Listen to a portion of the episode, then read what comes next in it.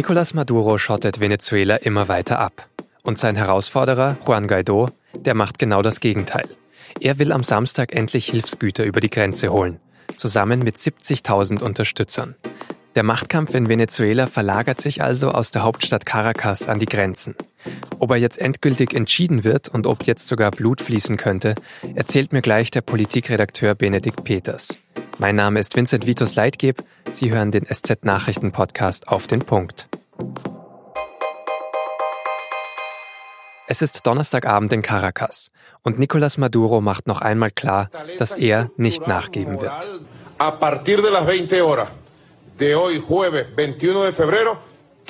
heute bleibt die Grenze zu Brasilien bis auf weiteres total und absolut geschlossen, sagt Maduro. Schon davor hat er das Land immer mehr von seinen Nachbarn abgeschnitten. Die niederländischen ABC-Inseln sind nicht mehr über Flugzeuge oder Schiffe zu erreichen. Eine Grenzbrücke nach Kolumbien ist mit Containern zugestellt und Maduro überlegt, auch die anderen Übergänge nach Kolumbien zu sperren. Er will verhindern, dass internationale Hilfsgüter nach Venezuela kommen, also Nahrung, Medikamente oder Hygieneartikel. Die sind zwar dringend nötig für die Bevölkerung, Maduro denkt aber, dass die USA und andere Staaten ihn so stürzen wollen. Sein Herausforderer Guaido versucht dagegen mit allen Mitteln an genau diese Hilfsgüter heranzukommen. Und schon am Donnerstag ist die Situation deswegen angespannter geworden.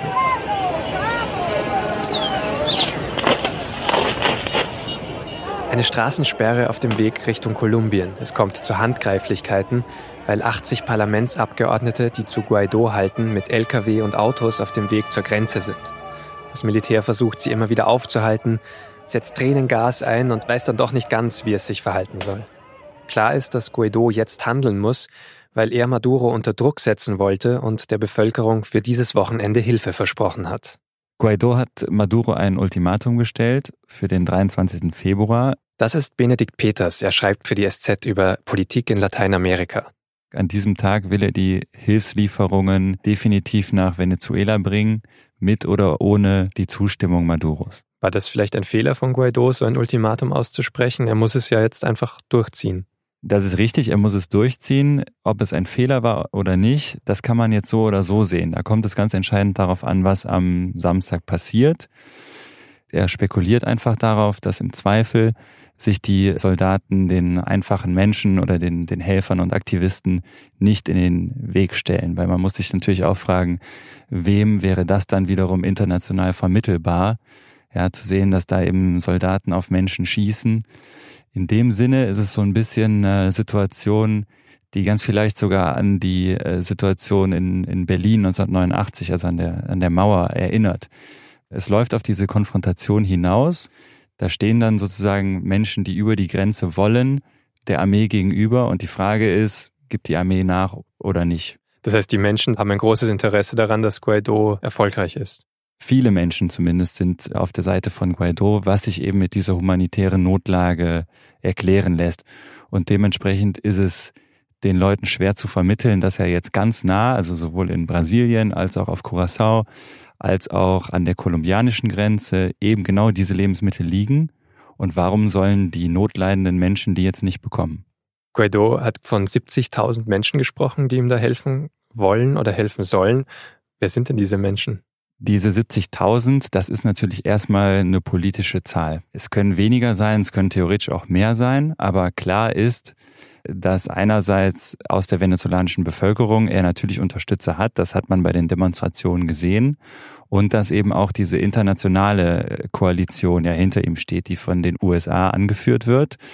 Und da gibt es natürlich auch Helfer, die sich da sicherlich an der Grenze versammeln werden. Findest du es kritisch, dass Guaido diese Menschen vielleicht sogar in Gefahr bringt? Also wenn das Militär schießt, schießt das Militär auf diese Menschen? Er spielt mit einem sehr hohen Einsatz und zu diesem Einsatz gehört sicherlich das Leben dieser Menschen. Gleichzeitig riskiert Guaido aber auch sein eigenes Leben natürlich, weil er ja gesagt hat, er fährt jetzt zu diesen Hilfslieferungen ja, und versucht, die anzuführen. Und das wäre natürlich auch möglich, dass er selber da ein erstes Ziel wäre. Also er hat zumindest eine gewisse Glaubwürdigkeit, weil er sich selbst auch in Gefahr bringt. Er hat diese Glaubwürdigkeit, er hat diesen hohen Einsatz und spekuliert einfach darauf, dass im Zweifel sich die Soldaten den einfachen Menschen oder den Helfern und Aktivisten nicht in den Weg stellen. Das ist ja auch ganz interessant, weil das Militär selbst ein bisschen gespalten ist. Diese Soldaten, die an der Grenze stehen, kommen auch aus dem einfachen Volk sozusagen. Das ist genau richtig, dass die einfachen Soldaten inzwischen auch so sehr unter dieser Versorgungskrise leiden. Das ist eine andere Situation als bei den Generälen, die eben viele Privilegien bekommen haben bisher von Maduro die leiden nicht besonders unter der Krise, aber die einfachen Soldaten eben schon. Und von daher versucht Guaido da anzusetzen und die zu überzeugen. Also es könnte vielleicht auch eine Meuterei geben. Es hat ja schon einzelne Straßenblockaden gegeben, die durchbrochen wurden zum Teil.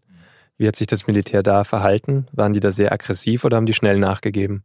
Es gibt diese Berichte von heftigen Zusammenstößen und auch von Toten. Das sind mehrere hundert. Es gibt dieses Ausmaß an Gewalt und es gibt sicherlich auch treue Chavisten, Anhänger Maduros in der Armee. Die entscheidende Frage ist aber, wie viele sind das noch? Und es spricht viel dafür, dass diese Unterstützung bei den einfachen Soldaten bröckelt. Du wärst aber relativ sicher, dass wir jetzt einen Monat nachdem Guaido sich als Präsident ähm, vereidigen hat lassen als Gegenpräsident zu Maduro, wir jetzt eine Entscheidung sehen werden am Wochenende.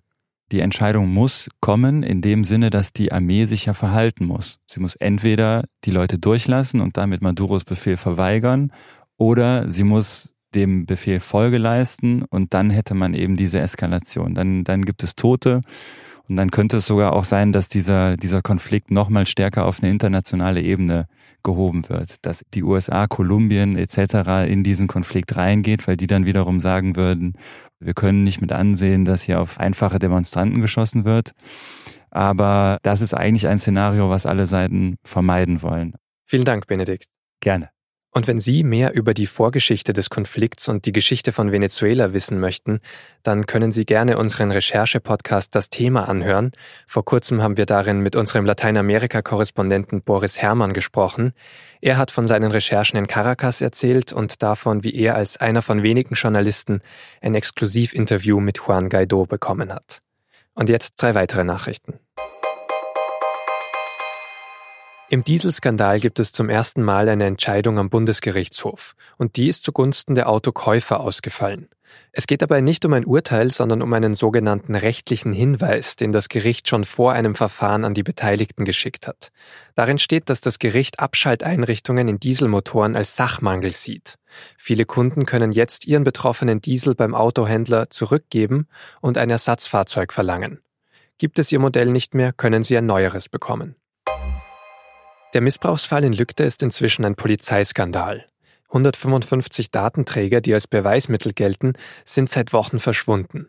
Das hat das Innenministerium NRW am Donnerstagabend bekannt gegeben und als Polizeiversagen bezeichnet. Am Freitag hat der Bund deutscher Kriminalbeamter dann die Landesregierung kritisiert. Die Polizei im Kreis Lippe arbeite seit Jahren am Limit und habe das schon öfter beklagt.